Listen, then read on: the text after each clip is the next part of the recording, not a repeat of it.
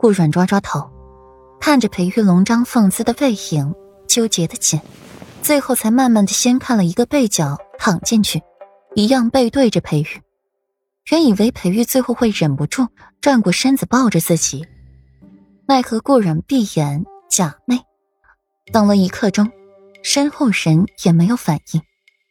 最后自己按耐不住了，竟是不习惯自己一个人睡了。一定要身边有人，手里还能抱着东西。最后，自己悄悄的翻了一个身，去贴上了裴玉坚硬的身子，手环在了裴玉腰腹的位置，模仿着他平日里抱着自己的姿势。裴玉在顾软动的那一刻就感觉到了，原以为他又想要做什么了，却没想到他竟是转过来抱着自己，宽阔的后背贴上了丰软。腰间的玉臂都让裴玉的身子僵硬住了，身子紧绷起来，心口莫名的生火。裴玉闭了闭眼，藏起他眼底的幽深玉色。次日一早，顾然懒怠的醒了，身边没了人，空出来一个床位。顾然伸手去摸，余温仍在，想来该是起来了一会儿了。真是，真是怎么说呢？昨晚折腾了那么久，居然也还能早起，还伤着那个地方了。顾软抿紧了红唇，眸中划过了一抹纠结。裴玉应该没事的。温婉、温言进来伺候。顾软扬起了手，拉起了帷幔，轻声吩咐。几名丫鬟应声而入，三两下的便将顾软收拾妥当。世子爷呢？顾软抓抓头发。把自己打扮的光鲜亮丽之后，才想起来询问自己的夫君。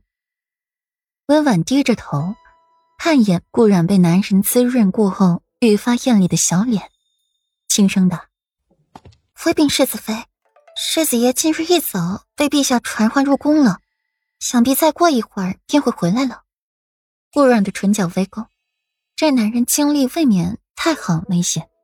陛下传唤裴玉做什么呢？顾阮凤眸一眯，唇角扬起了一抹若有若无的弧度，想着皇帝昨日的表现，似乎是对裴玉有什么不满，对自己更是恨。这奴婢便不知了。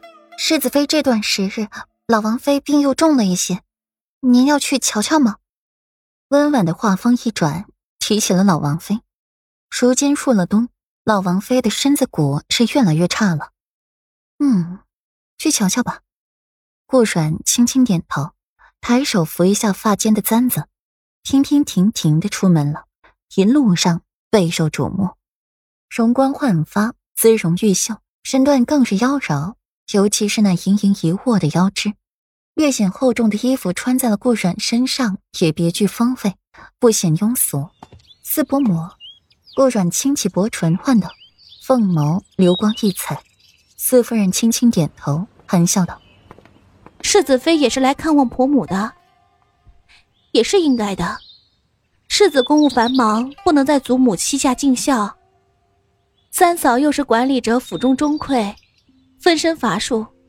如今有世子妃在身旁侍疾，想必三嫂和世子妃也能安心许多。”伯母说的是，本妃应当将伯母的教诲谨记于心。顾软的眉眼弯弯。眉宇间满是谦顺恭敬，心底腹诽不已。这是拐着弯的在说他不孝呢。老王妃病中，自己这个做孙媳妇儿的人，整日里不见人影的，倒是累着了裴王妃，既要打理王府，又要照顾母亲的。裴玉忙着正事，无暇顾及家中，只有顾软一整天养花逗鸟，无所事事的。这几顶大帽子扣下来。可就是压得顾然喘不过气了。顾然往侧一站，让着四夫人离开了，站在原地盯着他的背影，若有所思。世子妃，您怎么了？温婉疑惑的问：“不是要去看老王妃吗？为何突然停下来去看四夫人了？四夫人有什么问题吗？”不是，去看看老王妃吧。顾阮笑着摇头。转过了身子，一步一步的往婉居走。一步入了婉居，仿佛回到了江南，满满的江南水乡的气息。